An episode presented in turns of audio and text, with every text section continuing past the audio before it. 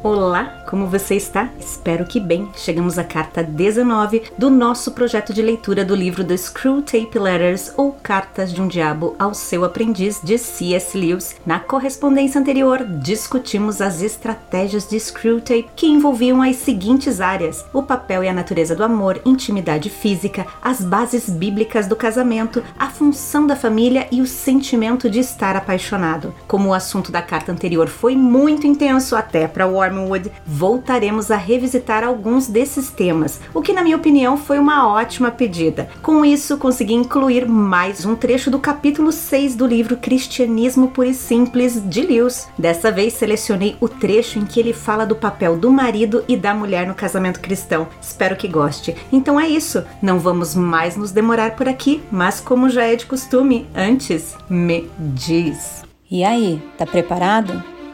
Então fica confortável e vem comigo. Non nobis Domine, non nobis sed nomine tua da gloriam.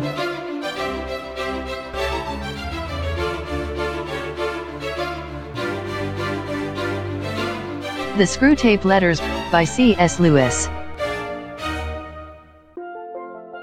Carta 19, primeira publicação no The Guardian, no dia 5 de setembro de 1941. Meu querido Wormwood, tenho pensado bastante a respeito da pergunta que você me fez na sua última carta. Se, como eu claramente demonstrei, todos os seres estão em competição devido à sua própria natureza e que, portanto, a ideia do inimigo, o amor, é uma contradição em termos, o que se pode dizer de minhas repetidas advertências de que ele, lá de cima, realmente ama esses vermes humanos e realmente deseja a liberdade e a existência eterna de todos eles. Espero, meu caro jovem, que você não tenha mostrado minhas cartas a ninguém. Não que isso importe, é claro. Qualquer um veria que a aparência de heresia ali contida foi simplesmente acidental. A propósito, espero que você também tenha compreendido que eu estava apenas brincando quando eu fiz algumas referências aparentemente não muito elogiosas a Slubgob.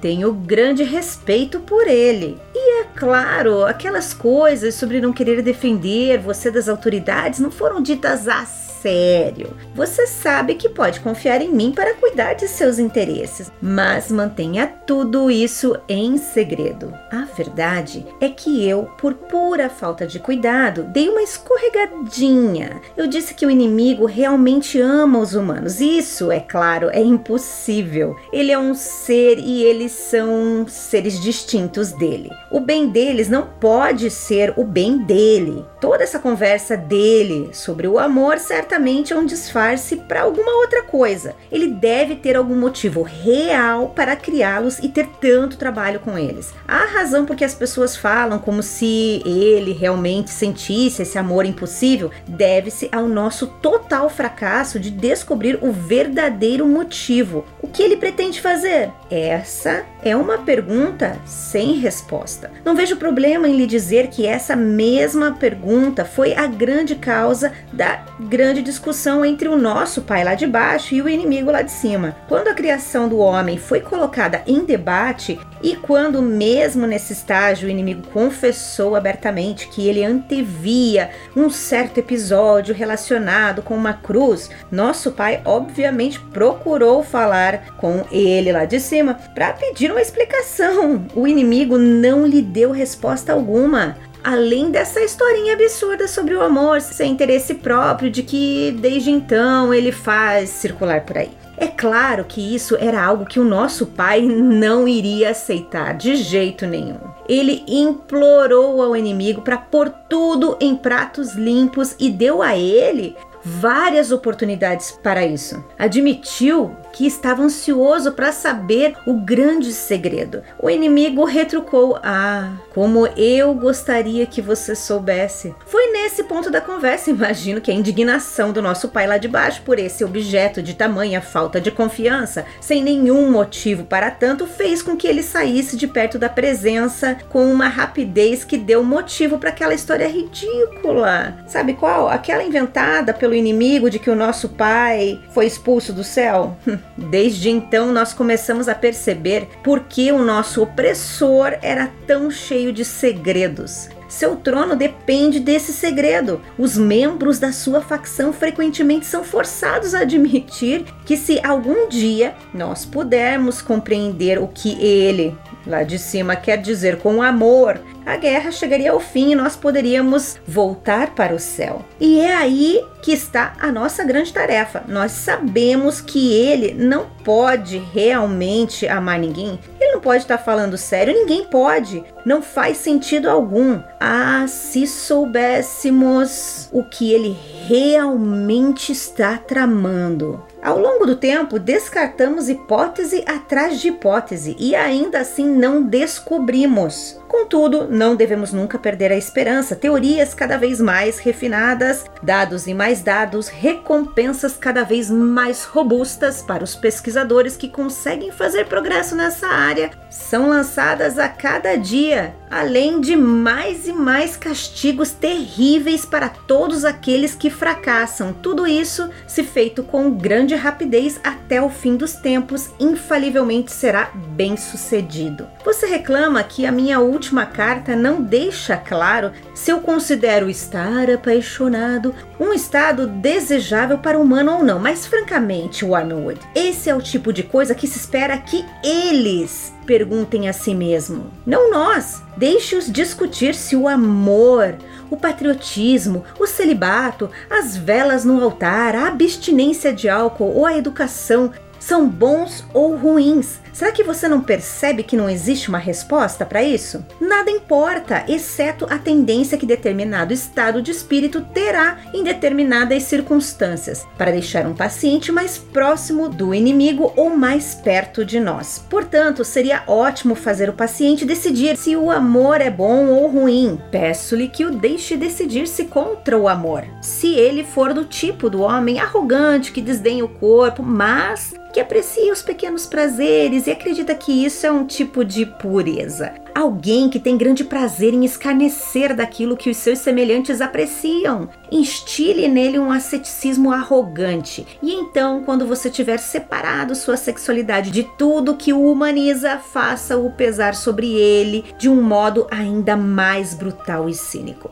Se por outro lado ele for um homem emotivo e crédulo, deixe-o ler poetas menores e aqueles romancistas de quinta categoria da velha guarda até ele acreditar que o amor é algo irresistível e de algum modo intrinsecamente meritório. Essa crença não será de grande ajuda para engendrar a falta de castidade casual, mas é uma fórmula imbatível para ocasionar os adultérios prolongados, justos, românticos e trágicos, os quais terminam, se tudo der certo, em assassinatos e suicídios. Se isso falhar, poderá ainda ser usado para guiar o paciente na direção de um casamento útil para nós, é claro pois o casamento, apesar de ser uma invenção do inimigo, também tem sua utilidade. Suponho que existam várias jovens que moram na vizinhança do seu paciente, as quais fariam da vida dele cristã algo intensamente difícil se você conseguisse convencê-lo a se casar com uma delas, obviamente. Por favor,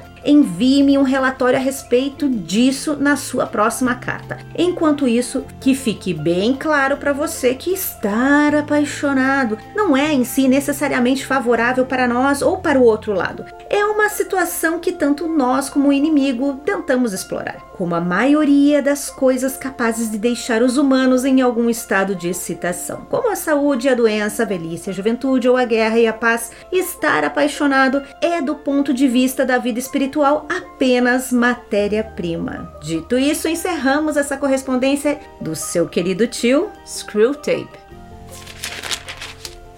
Reflexões, carta 19. Bom, essa carta continua tratando do assunto iniciado na correspondência anterior e aparentemente Wormwood não entendeu muito bem alguns conceitos de seu supervisor. Por essa razão, Screwtape volta ao assunto e desta vez vai nos detalhes. Ele começa falando da contradição que é o amor exigido por Deus, porque segundo ele, esse amor vai contra a natureza humana que é competitiva. E parece que ele não está totalmente errado, principalmente quando lemos Romanos, capítulo 3, os versículos de 10 a 12. Como está escrito, não há nenhum justo, nenhum sequer, não há ninguém que entenda, ninguém que busque a Deus. Todos se desviaram, tornaram-se juntamente inúteis. Não há ninguém que faça o bem, não há um sequer. E em Tiago, capítulo 4, os versículos de 2 a 4, dizem: Vocês cobiçam coisas e não as têm, matam e invejam, mas não conseguem obter o que desejam. Vocês vivem a lutar e a fazer guerras, não têm porque não pedem. Quando pedem, não recebem, pois pedem por motivos errados, para gastarem seus prazeres. Adúlteros, vocês não sabem que a amizade com o mundo é inimizade com Deus? Quem quer ser amigo do mundo faz-se inimigo de Deus lendo as escrituras e dando uma olhada no mundo ao nosso redor, podemos entender da onde vem essa visão de Screwtape. Porém, não concorde com ele. Screwtape só enxerga a partir da sua visão limitada. O Espírito de Deus jamais se revelará para ele assim como o amor e outros mistérios são certamente desconhecidos por todos eles. É até compreensível que Screwtape não entenda muito bem o amor, porém a afirmação dele de que o amor é contraditório a todos os seres é uma afirmação incorreta, afinal todos os seres incluem Deus. E como lemos em 1 João 4, Deus é amor e o amor, como é descrito na Bíblia, não é competitivo como bem descreveu o apóstolo Paulo em 1 Coríntios capítulo 13. Também Cristo disse que veio para servir e não para ser servido, como está em Marcos, capítulo 10, versículo 45. Em outras palavras, se Deus é amor, não há contradição. Jesus, filho de Deus, quando veio ao mundo, não veio competir. Seu nunca foi mostrar que sabia mais do que os fariseus ou os antigos profetas. Pelo contrário, Jesus veio nos ensinar através do amor e nós somos chamados a colocar os seus ensinamentos em prática, buscando não apenas o nosso bem, como o do nosso vizinho, como está escrito em 1 Coríntios 10, 24. 24, ninguém deve buscar o seu próprio bem, mas sim o dos outros. E também em Romanos 15, versículos 2 e 3, cada um de nós deve agradar o seu próximo para o bem dele, a fim de edificá-lo, pois também Cristo não agradou a si próprio. Mas, como está escrito, os insultos daquele que te insultam caíram sobre mim. E o que dizer do maior ato de amor já descrito, Deus entregando o seu único filho para pagar pelos nossos pecados? Seria esse um amor limitado ou volúvel? Com certeza não. O amor bíblico, diferente da definição do dicionário, não é um sentimento, mas sim pode produzir diferentes sentimentos, como carinho, misericórdia, caridade, empatia, solidariedade e muitos outros, mas certamente não é um sentimento. Então, o que seria o amor? Vamos voltar às escrituras para encontrar o que é o amor bíblico. O apóstolo Paulo em 1 Coríntios capítulo 13 faz uma ode ao amor. Escuta o que ele diz. Sim, eu sei que é um dos capítulos mais conhecidos, mas sempre vale a pena ouvir novamente porque é lindo. Vamos lá. Ainda que eu fale a língua dos homens e dos anjos, se não tiver amor, serei como sino que ressoa ou como prato que retine. Ainda que eu tenha o dom da profecia e saiba todos os mistérios e todo o conhecimento e tenha uma fé capaz de mover montanhas, mas não tiver amor, nada serei. Ainda que eu dê aos pobres tudo o que possuo e entregue o meu corpo para ser queimado, mas se não tiver amor, nada disso me valerá. Logo depois, Paulo avança detalhando os atributos do amor e ele diz assim: O amor é paciente, o amor é bondoso, não inveja, não se vangloria, não se orgulha, não maltrata, não procura seus interesses, não se ira facilmente, não guarda rancor. O amor não se alegra com a injustiça, mas se alegra com a verdade. Tudo sofre, tudo crê, tudo espera, tudo suporta. O amor nunca perece, mas as profecias desaparecerão, as línguas cessarão, o conhecimento passará. Depois dessa bela mensagem nos dando as características e atributos do amor, em Marcos capítulo 12, nos versículos 28 e 31, Jesus fala sobre os principais mandamentos de Deus. Escuta o que ele diz. Um dos mestres da lei aproximou-se e os ouviu discutindo. Notando que Jesus lhes dera uma boa resposta, perguntou-lhe: De todos os mandamentos, qual é o mais importante? Respondeu Jesus: O mais importante é este: Ouve, ó Israel, o Senhor, o nosso Deus, o Senhor é o único Senhor. Ame o Senhor, o seu Deus, de todo o coração, de toda a sua alma, de todo o seu entendimento e de todas as suas forças. O segundo é este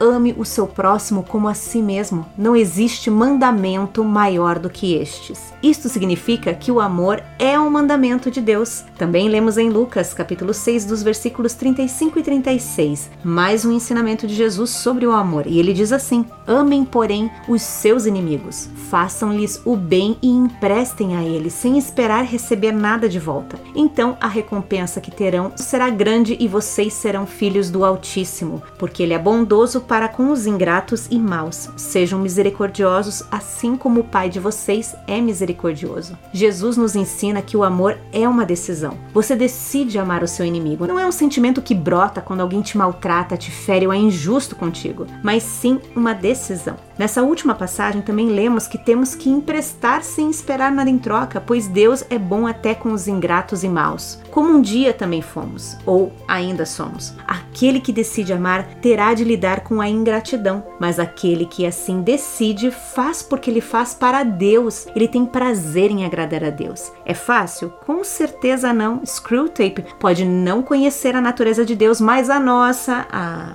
a nossa ele conhece muito bem, pois está a vagar por aqui desde que o pecado invadiu o nosso mundo. Por isso, a importância de meditar na palavra de Deus. Por isso, dizemos que não adianta apenas fazer o bem e venerar outros deuses ou viver para o mundo, como também não adianta bater cartão na igreja de maneira automática uma vez na semana. Deus quer um relacionamento conosco e aquele que foi chamado por Deus também quer esse relacionamento diário com Ele. E como manter um relacionamento se não ouvimos a Deus? A melhor forma de começar é ler aquilo que Deus nos revelou. A Bíblia é um livro espiritual. Se o Espírito de Deus não revelar a você as Escrituras, tudo não passará de um emaranhado de histórias, algumas bonitas, outras trágicas, outras um pouco sem sentido e umas que chegam a combater a insônia. O fato é, precisamos meditar na palavra de Deus. Só assim ouviremos qual o propósito de Deus para nós. Caso contrário, será muito fácil cair nas armadilhas de Screwtape e sua trupe. Para encerrarmos essa reflexão inicial sobre o amor e a natureza competitiva mencionada pelo velho tentador, gostaria de ler para você um trecho do livro Os Quatro Amores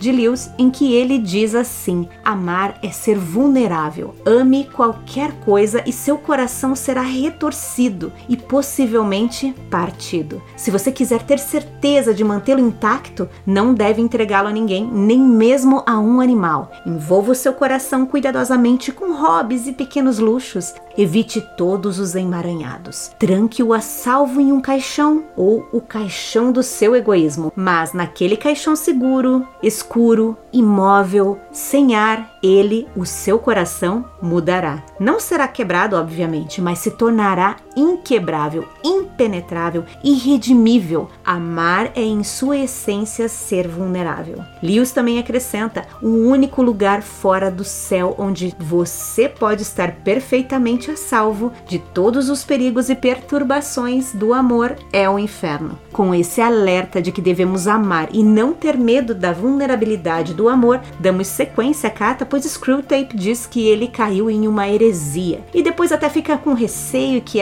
essas cartas caiam em mãos erradas, até porque ele andou falando mal de Slubgod, coisa que ele desdiz nessa carta. A heresia que ele se refere é de que o inimigo realmente ama os humanos, o que contradiz com a afirmação dele da competição, e já emenda que Deus deve ter uma razão para gastar tanto tempo com os seres humanos, pois essa história de amor não cola para ele. Sobre esse questionamento de qual é o propósito de Deus com a humanidade, Gonzales diz que não há explicação melhor do que a que está lá em Gênesis, capítulo 1, versículos 27 a 30. A tradução que eu vou ler para você é da Bíblia Mensagem e Deus diz assim: Deus disse: façamos os seres humanos à nossa imagem, de forma que reflitam a nossa natureza, para que sejam responsáveis pelos peixes do mar, pelos pássaros do ar, pelo gado e, claro, por toda a terra e por todo o animal que se move. E Deus criou os seres humanos, ele criou-os à semelhança de Deus, refletindo a natureza de Deus. Ele os criou macho e fêmea, e então os abençoou. Cresçam, reproduzam-se, encham a terra, assumam um comando, sejam responsáveis pelos peixes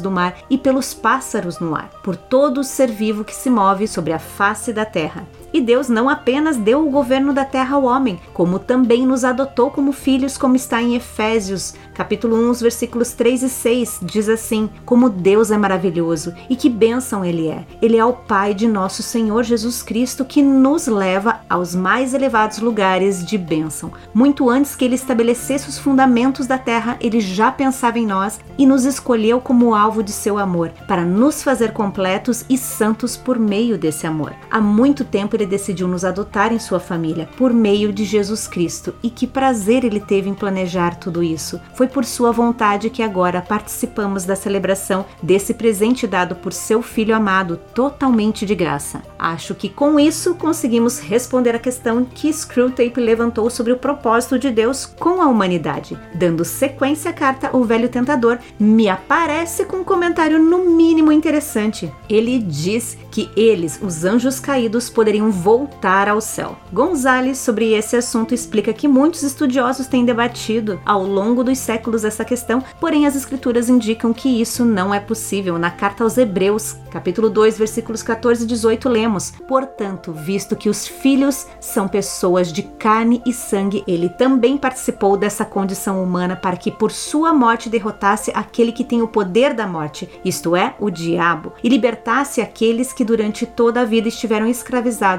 pelo medo da morte. Pois é claro que não é a anjos que ele ajuda, mas aos descendentes de Abraão. Por essa razão, era necessário que ele se tornasse semelhante aos seus irmãos em todos os aspectos, para se tornar o sumo sacerdote misericordioso e fiel com relação a Deus e fazer apropriação pelos pecados do povo. Porque, tendo em vista o que ele mesmo sofreu quando tentado, ele é capaz de socorrer aqueles que também estão sendo tentados. Em outras palavras, Jesus veio como humano para morrer pelos humanos, não pelos anjos caídos. Em Mateus 25, Jesus está explicando sobre a sua volta e como ele separará as nações à sua direita e à sua esquerda. Ele diz que todo aquele que fez o bem a um de seus menores irmãos terá feito a ele, e esses à sua direita herdarão o reino de Deus. No versículo 41, Jesus conta qual o destino daqueles que estarão à sua esquerda, e ele diz assim: Então ele dirá aos que estiverem à sua esquerda: Malditos, apartem-se de mim para o fogo eterno, preparado para o diabo e os seus anjos. Ou seja, Screwtape ou mantém falsas esperanças de que sempre existe uma chance de voltar para Deus, ou essa é mais uma de suas histórias mentirosas. Vai saber, em Paraíso Perdido eu também me surpreendia com Satan. Às vezes eu chegava a pensar se ele realmente acreditava no que ele dizia, ou tudo era tática para se fazer de vítima. Também nunca consegui descobrir. Na continuação desta carta, Screwtape explica para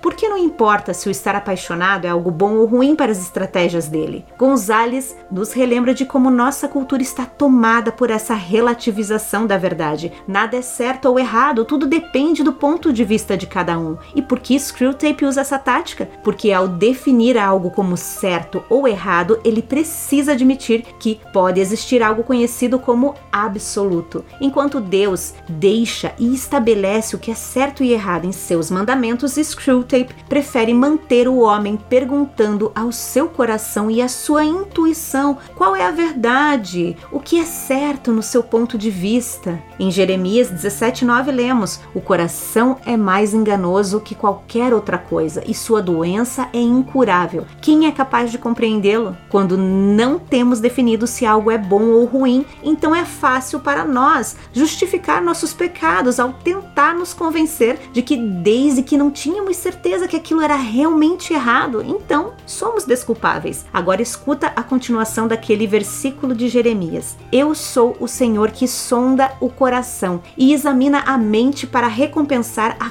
cada um de acordo com a sua conduta, de acordo com as suas obras. O homem que obtém riquezas por meios injustos é como a perdiz que choca ovos que não pôs. Quando a metade de sua vida tiver passado, elas o abandonarão. E no final ele se revelará um tolo. Ou seja, podemos nos enganar, mas não a Deus, pois Deus, ao se relacionar conosco, é verdadeiro e confiável. Sua palavra não muda. Deus é o mesmo ontem e hoje. Como diz a frase de para-choque, Deus é fiel. Isso significa que em Sua palavra podemos confiar. Gonzales acrescenta que devemos estar sempre em guarda contra as armadilhas do nosso inimigo. Paulo já nos alertava em 2 Coríntios capítulo 11, nos versículos 14 e 15. Ele diz assim: Isto não é de admirar, pois o próprio Satanás se disfarça de anjo de luz. Portanto, não é surpresa que seus servos finjam que são servos da justiça. O fim deles será o que as suas ações merecem. Assim dizendo, precisamos orar a Deus por discernimento e proteção o tempo todo.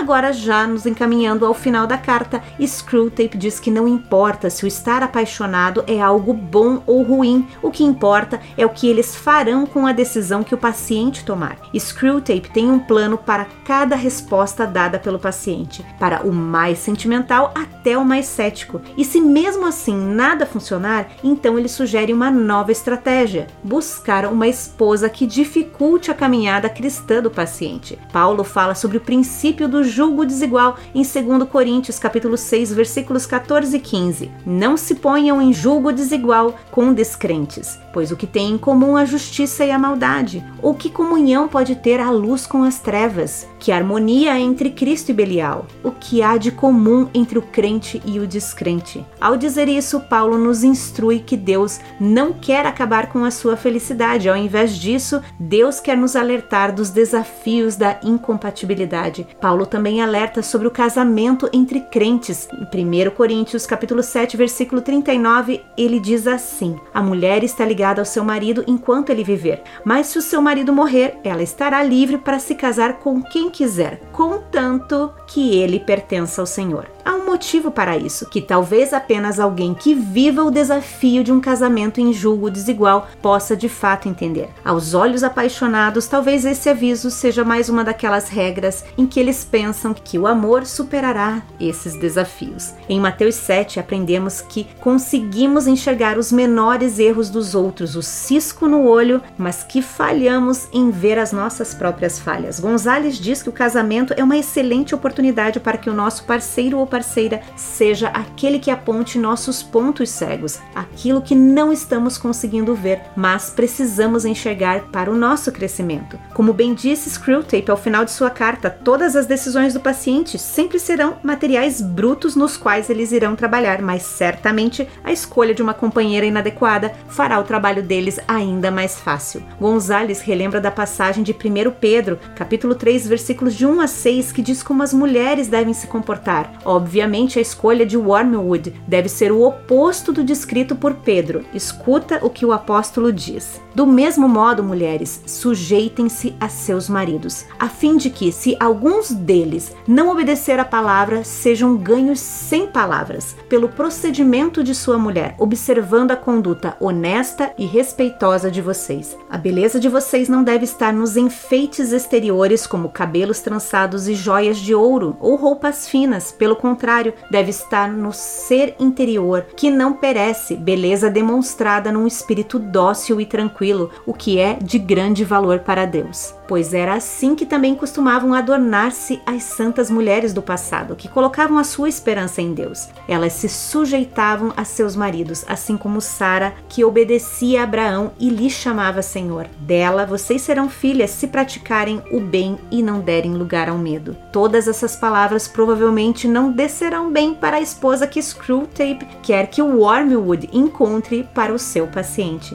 Lewis, em seu livro Cristianismo Puro e Simples, reflete sobre o papel do marido e da esposa no casamento cristão. Escuta o que ele diz. Lewis encerra esse capítulo falando assim: Até aqui tratamos da doutrina cristã sobre a permanência do casamento, mas ainda precisamos tratar de outro assunto, este ainda menos popular. As esposas cristãs prometem obedecer aos seus maridos e no casamento cristão disse que o homem deve ser o cabeça. Duas questões emergem daí. Uma, por que a necessidade de um cabeça? Porque não é igualdade. Dois, por que essa função familiar familiar deve ser realizada pelo homem. Então vamos às respostas aqui que Lewis enumera. 1. Um, a necessidade de haver um cabeça é derivada da ideia de que o casamento é permanente. É claro que desde que o marido e a esposa estejam de acordo, não há necessidade de um cabeça, e podemos esperar que esse seja o estado normal das coisas no casamento cristão. Mas o que fazer quando há um desacordo real? É claro que se deve conversar sobre o assunto, mas estou pressupondo que eles já tenham feito isso e mesmo assim não tenham chegado a um acordo. O que fazer nesse caso? Eles não têm como decidir por voto majoritário. Certamente apenas uma ou outra dessas duas coisas pode acontecer. Ou eles têm de se separar e cada um segue o seu próprio caminho, ou algum dos dois terá um voto de Minerva, ou seja, um deles dará o voto que decidirá a situação. Se o casamento é permanente, uma ou outra parte deve, em última instância, ter o poder de decidir a política da família, pois não é possível ter uma associação permanente sem uma constituição. 2.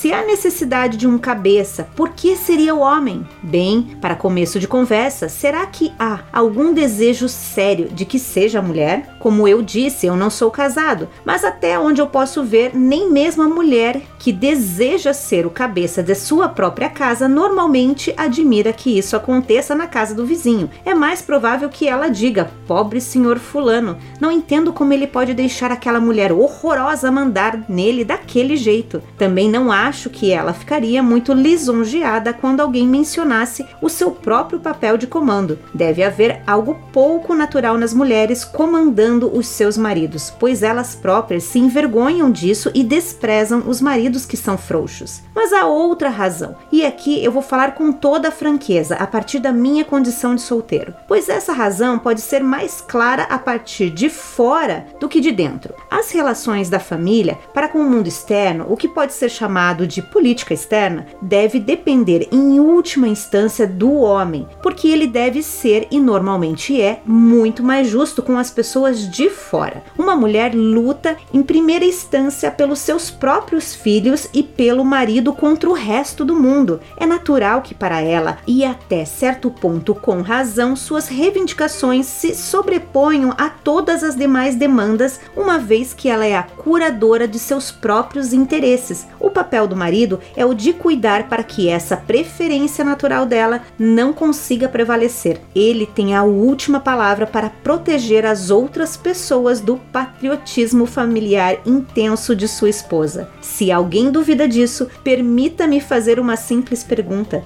se o seu cachorro mordesse o filho do vizinho, ou se o seu filho tivesse machucado o cachorro dele, com quem você iria tratar do caso primeiro? Com o chefe da casa ou com a dona da pensão? Ou se você for uma mulher casada, permita-me fazer-lhe uma pergunta. Por mais que admire o seu marido, você não diria que a pior falha dele é a tendência de não defender os direitos da família contra os vizinhos de forma tão intensa quanto você gostaria? Que ele é um pouco sossegado demais? E Lewis não encerra, ele deixa essas perguntas em aberto para que a gente possa refletir. Então, com essa reflexão de Lewis sobre o casamento cristão, encerramos aqui o nosso estudo desta carta 19. Fique com Deus e nos encontramos no próximo áudio para a abertura da carta 20. Até lá!